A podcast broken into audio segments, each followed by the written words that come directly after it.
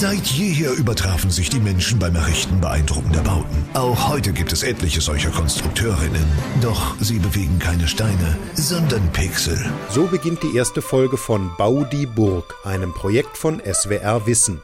Im Kern geht es darum, deutsche Burgen und Schlösser in einer Computerspielumgebung virtuell, dabei aber möglichst detailgetreu nachzubauen. Das Spiel, das perfekt zu so einer Idee passt, ist Minecraft. Nicht nur ist es weit verbreitet und mit 300 Millionen verkauften Exemplaren das mit Abstand meist verkaufte Game aller Zeiten, es bietet sich auch strukturell an, da Minecraft vergleichbar ist mit Lego, nur dass es unendlich viele Bausteine gibt und die Bausteine eben als virtuelle Würfel daherkommen. In seiner mittlerweile über 20-jährigen Existenz ist um dieses Spiel herum eine lebendige Kreativszene von Menschen gewachsen, die in Minecraft alles Mögliche bauen, von Häusern und Städten bis hin zu ganzen Ländern.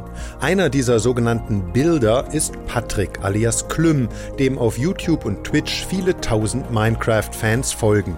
Er ist der Endgegner in Bau die Burg, denn in jeder Folge misst sich eine Bilderin oder ein Bilder mit ihm. Einmal fahren wir zu einer Burg, äh, besichtigen die. Das macht immer super viel Spaß, das ist ganz spannend. Vor allen Dingen, weil der André, der Geschichtsfenster, uns super viele Informationen über die Burg gibt. André Pfeiffer Perkun betreibt auf YouTube Geschichtsfenster, einen, wie er selbst sagt, Kanal für angewandten Geschichtsnerdismus. Dort erzählt er mindestens einmal die Woche von unterschiedlichsten Aspekten des Lebens im Mittelalter und er führt die Kontrahentinnen von Bau die Burg vor Beginn der Bauphase durch die jeweils nachzubauende Festung. Wow! Ja, der Kern jeder Burg, der Bergfried, das ist auch wirklich das Zentrum, der stand komplett frei. Die Gebäude kamen später. Wird oft gesagt, das ist so die letzte Verteidigungsposition. Wichtig, es ist vor allen Dingen Aussichtspunkt und es ist ein Machtsymbol. Ein hoher Bergfried, das war einfach so ein Symbol, hier ist meine Burg ich bin wer. Nach der Besichtigung machen sich die Bilder an die Arbeit. Man darf natürlich vorher planen, solange man möchte. Aber sobald man auf diesen Server kommt, hat man einen Timer rechts an der Seite und der zählt von Sekunde 1 an einfach gnadenlos runter und man hat diese zwölf Stunden Zeit. Zwölf Stunden zum Bauen einer Burg?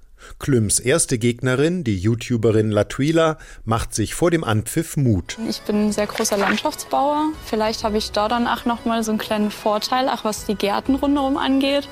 Aber ach, detailreiches Bauen mag ich sehr gerne. Also ich verliere mich da sehr gerne auch drin. Wer gewonnen hat, entscheidet eine dreiköpfige Jury. Den Vorsitz hat der Experte fürs historische Geschichtsfenster.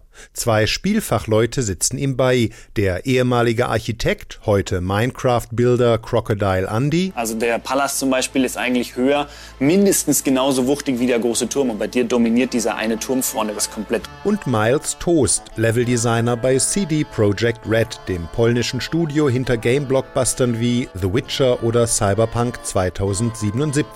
Also ein Vollprofi in Sachen Spieldesign. Eine Sache, die für mich auch immer wichtig ist, also wenn ich die Referenz wegnehme, ob ich es dann noch verstehe. Wenn ich nicht wüsste, dass es Fachwerk sein sollte, weil ich die Referenz gesehen habe, würde ich es, glaube ich, nicht als Fachwerk anerkennen. Die Genauigkeit im Vergleich zum historischen Modell ist zwar entscheidend. Dennoch kriegt man sozusagen Bonuspunkte dafür, dass man das Historische auch noch gut inszeniert hat, solange man natürlich nicht zu weit davon abweicht. Die Faszination für Geschichte, auch für historische Authentizität, war in der Games-Szene immer weit verbreitet. Und die Streamer, die bei Bau die Burg mitmachen, sind populär. Minecraft-Bilder Klim. Wenn man in dieser Minecraft-Szene unterwegs ist, hat man den einen oder anderen Namen schon mal gehört. Und ich glaube, die bringen dann wiederum jüngeres Publikum dazu, sich auch mal den SWR-Wissen-Kanal dann zum Beispiel anzuschauen und auch das Format Bau die Burg anzugucken.